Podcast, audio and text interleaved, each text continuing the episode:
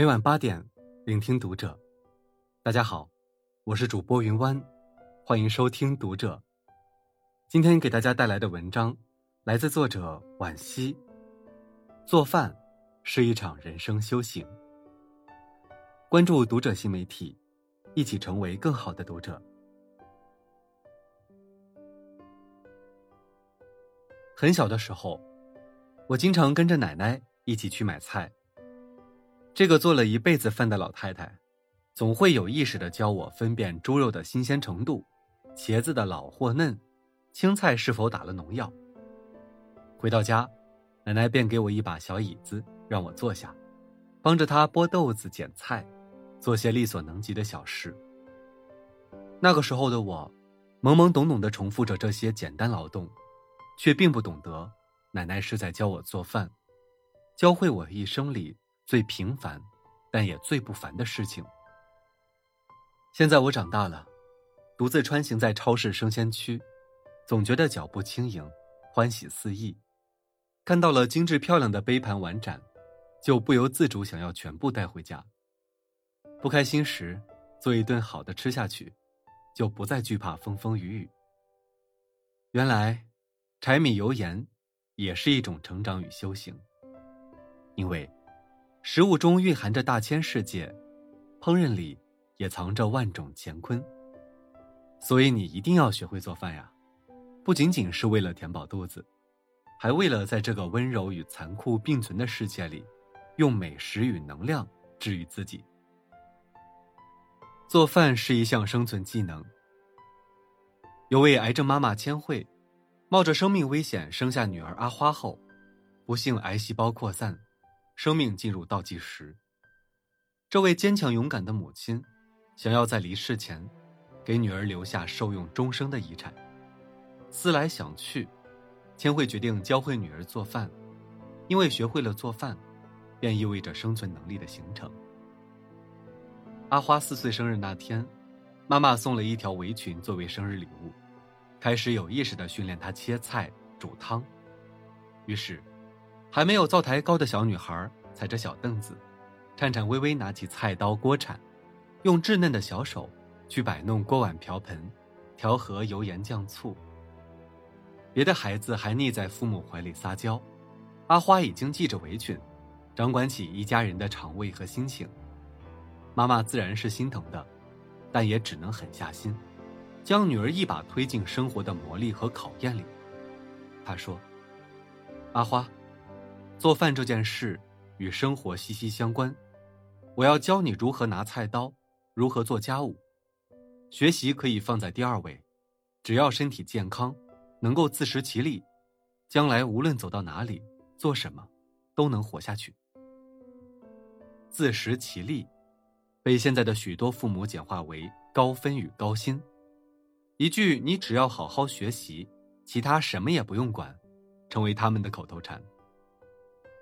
长大后独自生活的孩子们，常常将外卖吃成了家常便饭，肠胃问题层出不穷。可照顾不好身体的人，拿什么去与生活握手言欢？从这个角度来讲，小女孩阿花的母亲，可谓用心良苦。女儿还不到五岁，千惠便与世长辞。阿花的父亲郁郁寡欢，消沉度日，却被女儿踮着脚尖做出的糙米饭和味噌汤拯救。父女俩相依为命，在丧妻丧母的疼痛中，继续着悲喜交加的人生。阿花的一生不至于过得太糟糕，因为她不会委屈自己的心和胃，懂得爱自己，爱他人，在任何情况下，都不会放任自己的怯懦和痛苦。教会一个孩子做饭，便是教会他谋生和谋爱。做饭是一项生活技术。遇到过一些姑娘，总是谈做饭而色变。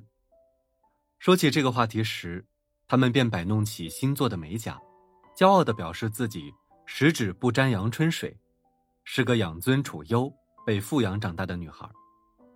做饭。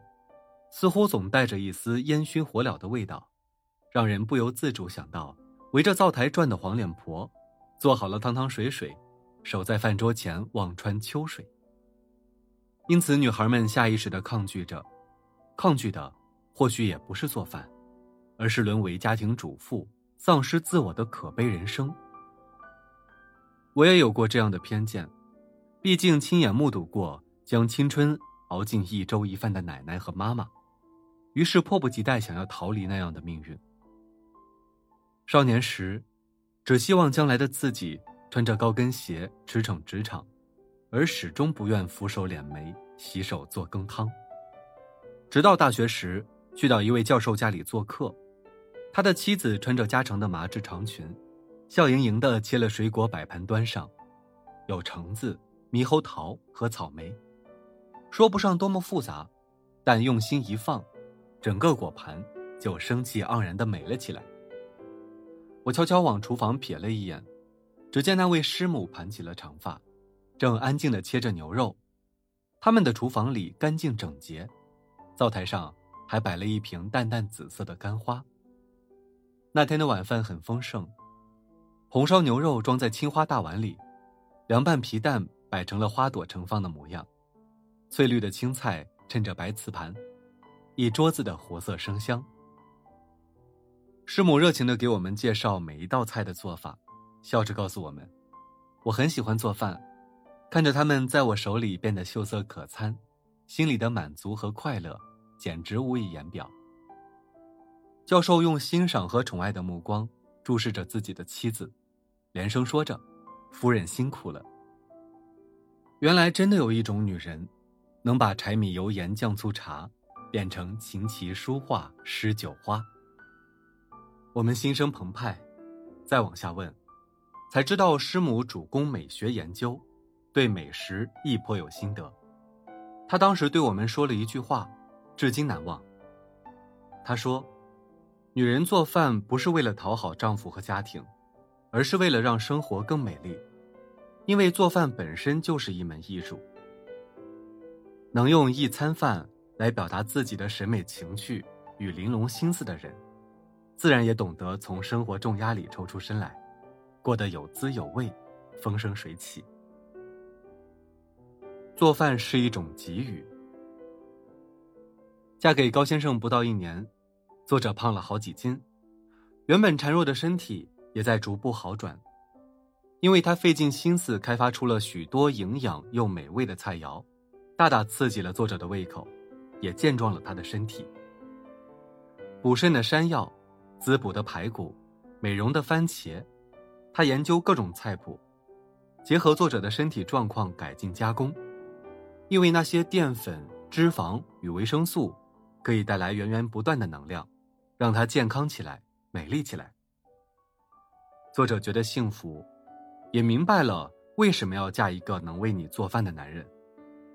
因为饮食男女的血肉之躯，需要五谷杂粮和肉类蔬果的供养。当你真正爱上一个人，便会自然而然的想要给他最好的，把情深厚爱都藏进一粥一饭。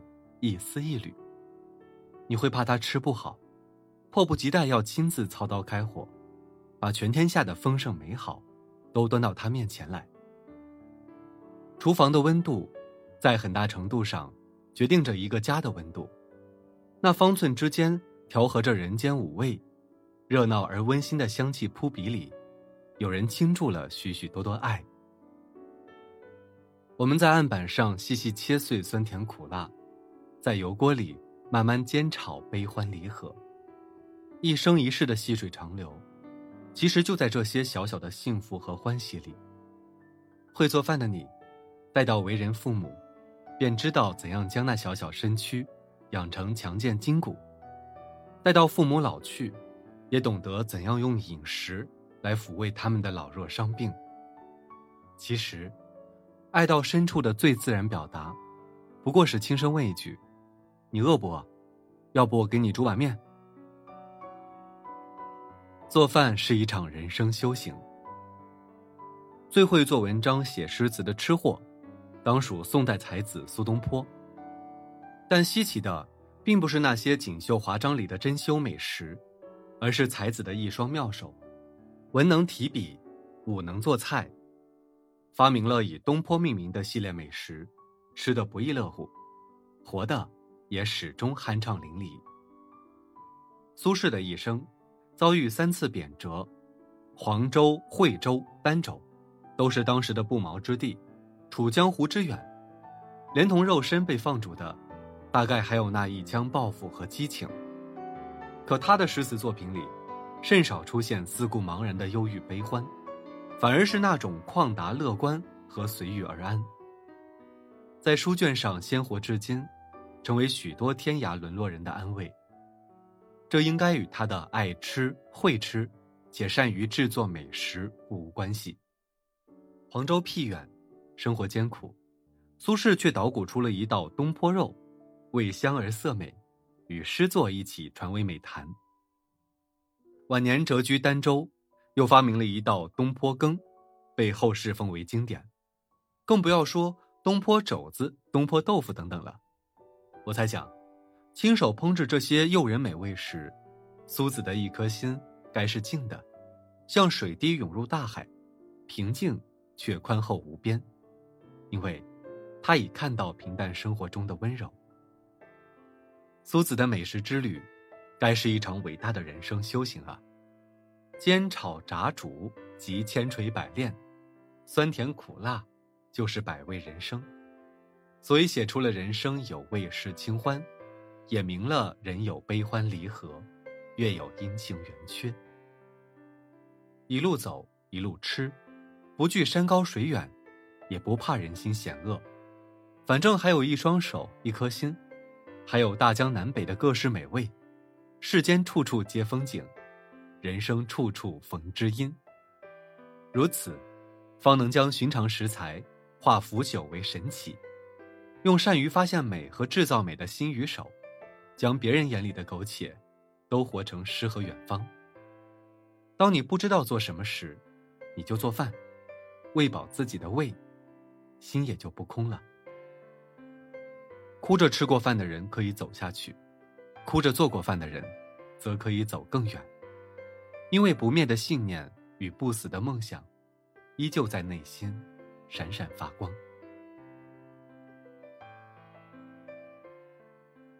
好了，今晚的内容就分享到这里，感谢您的收听。